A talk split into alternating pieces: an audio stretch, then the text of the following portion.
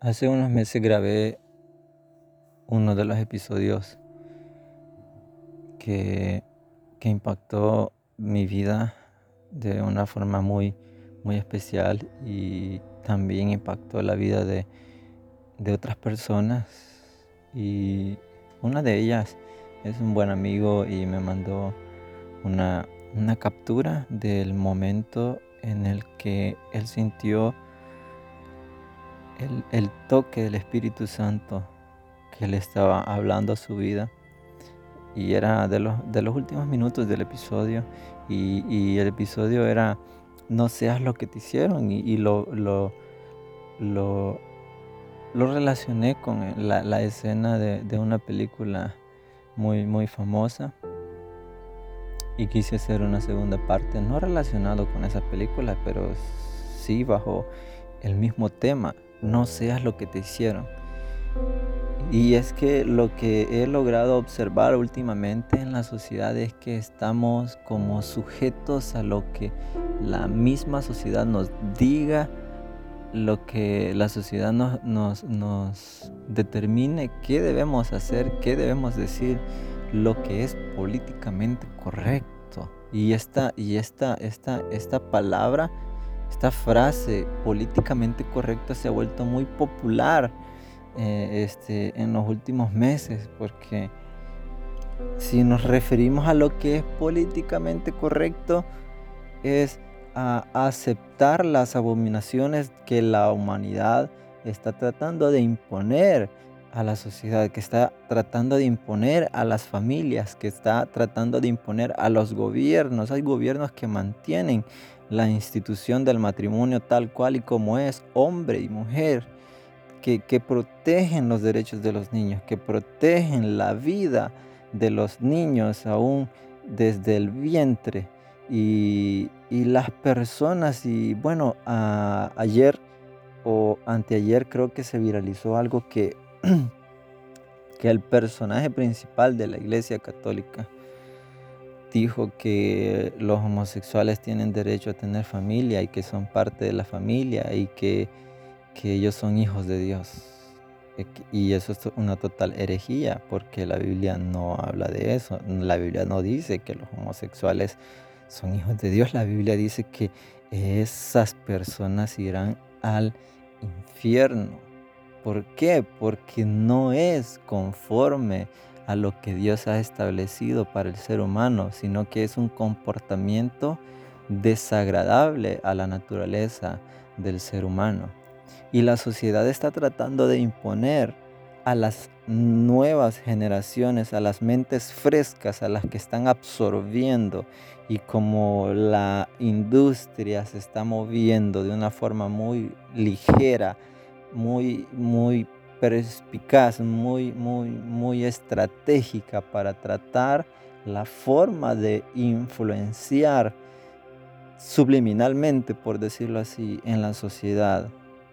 Y eh, los derechos de los trabajadores tienen, tienen, tienen mucha importancia en esto porque eh, eh, el código, al menos el código de trabajo en nuestro, en nuestro país, prohíbe a los patronos a influenciar en ideologías propias de ellos en sus empleados.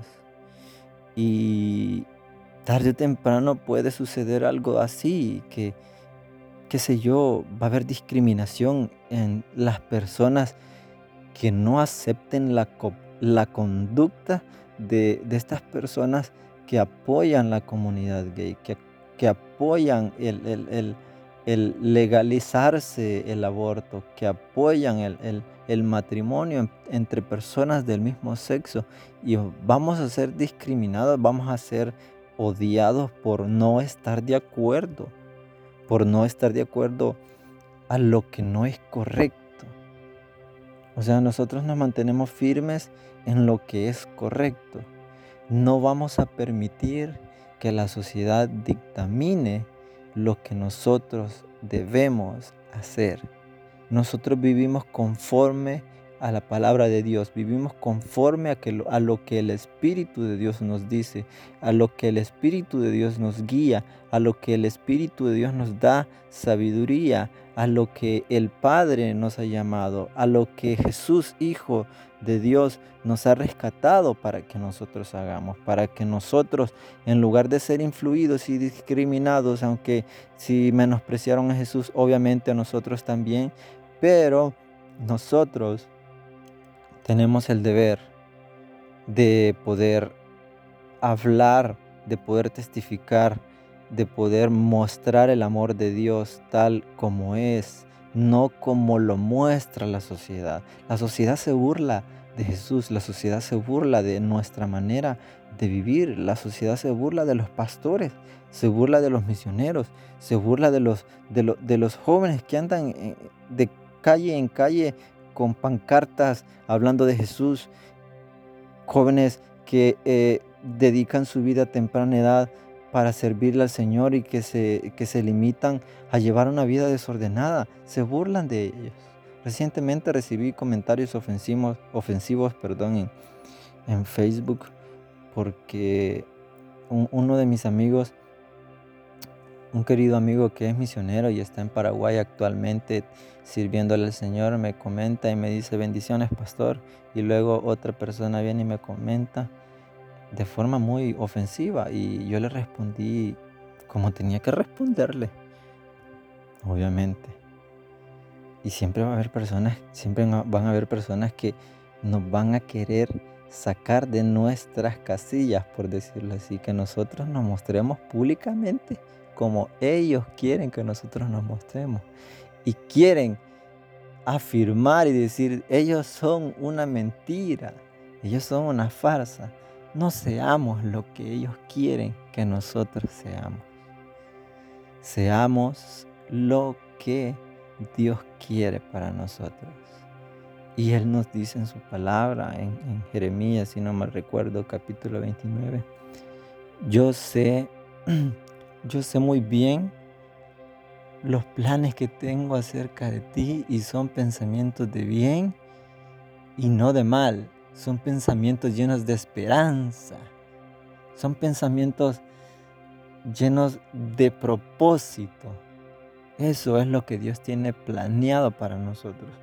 Aunque nosotros quizás estemos atravesando un momento un tanto difícil, sí, lo admito, pero no quiere decir que que en medio de, de, eso Dios no se puede manifestar. Claro que sí, Él lo puede hacer y lo va a hacer en su momento, pero mientras tanto, pacientes.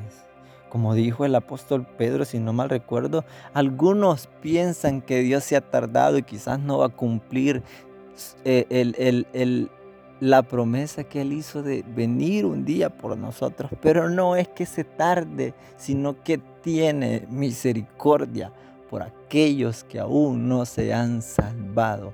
Y hay personas que necesitan escuchar el mensaje de amor, el mensaje de misericordia, el mensaje de Dios. Y que nosotros tenemos el deber de poder hacerlo. tenemos la, la, no la obligación, porque Dios no nos va a obligar a que nosotros andemos predicando. E, eso es algo que nace en nuestro corazón porque hay tanto agradecer, tanta, tanta alegría, tanta paz en nuestro corazón que nosotros le decimos al Señor, sí, yo, yo voy, heme aquí, envíame. No vamos a estar dispuestos a lo que la sociedad nos, nos diga y que, y que nosotros nos sujetemos a un estándar de políticamente correcto. No, claro que no. La iglesia siempre va a estar en constante oración para que Dios se manifieste y que la iglesia pueda hacer lo que le corresponde, que las almas sean rescatadas, que las personas se, salven, que nuestro país no sea corrompido por, por ideologías que vienen de otros países. Nosotros no vemos el racismo acá en el país tanto como en Estados Unidos, España, Francia, Em, he visto videos de personas de, color en España que son eh, eh, migrantes de otros países y, o inmigrantes, perdón, a veces me confundo, me confundo por ese término, pero sus padres llegaron a esos países, por ejemplo España, de, países africanos y sus hijos nacieron en España y son españoles, pero de ascendencia africana, pero son españoles, pero su color de piel hace que la gente los discrimine y les es difícil conseguir empleo y la gente les grita en las calles, los ofende y todo. vi un video en Facebook en una ocasión de un arquero que jugaba en la Liga Española de fútbol en primera división y no, no, no recuerdo el equipo, no, no recuerdo si era el Osasuna o el Mallorca y se llamaba Kameni, era un hombre de color y la gente le gritaba de forma muy ofensiva y racista y confesó que a veces él, él, se enojaba, se molestaba y lloraba. Lloraba. En Estados Unidos el racismo se vive muy fuertemente, pero si nosotros observamos los países en donde el racismo es fuerte, es en países de primer mundo, donde hay marchas de homosexuales y se promueve más el aborto y el matrimonio entre personas del mismo sexo es en países de primer mundo. Acá en nuestro país nosotros no tenemos eso y no vamos a permitir eso.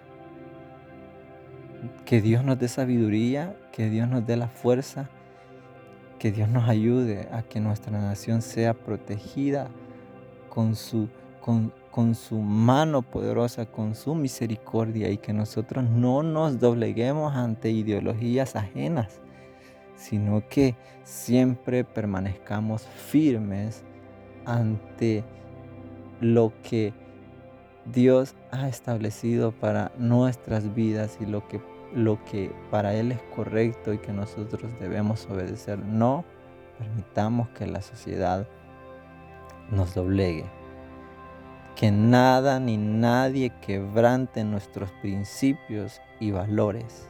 Permanezcamos firmes en la palabra del Señor. No seamos lo que nos hicieron. No permitamos que nos hagan daño.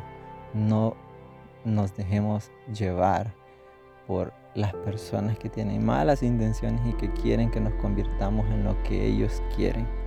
Así que que Dios te bendiga, que Dios te dé sabiduría y que puedas entender de que el plan que Dios tiene para tu vida es hermoso, es perfecto.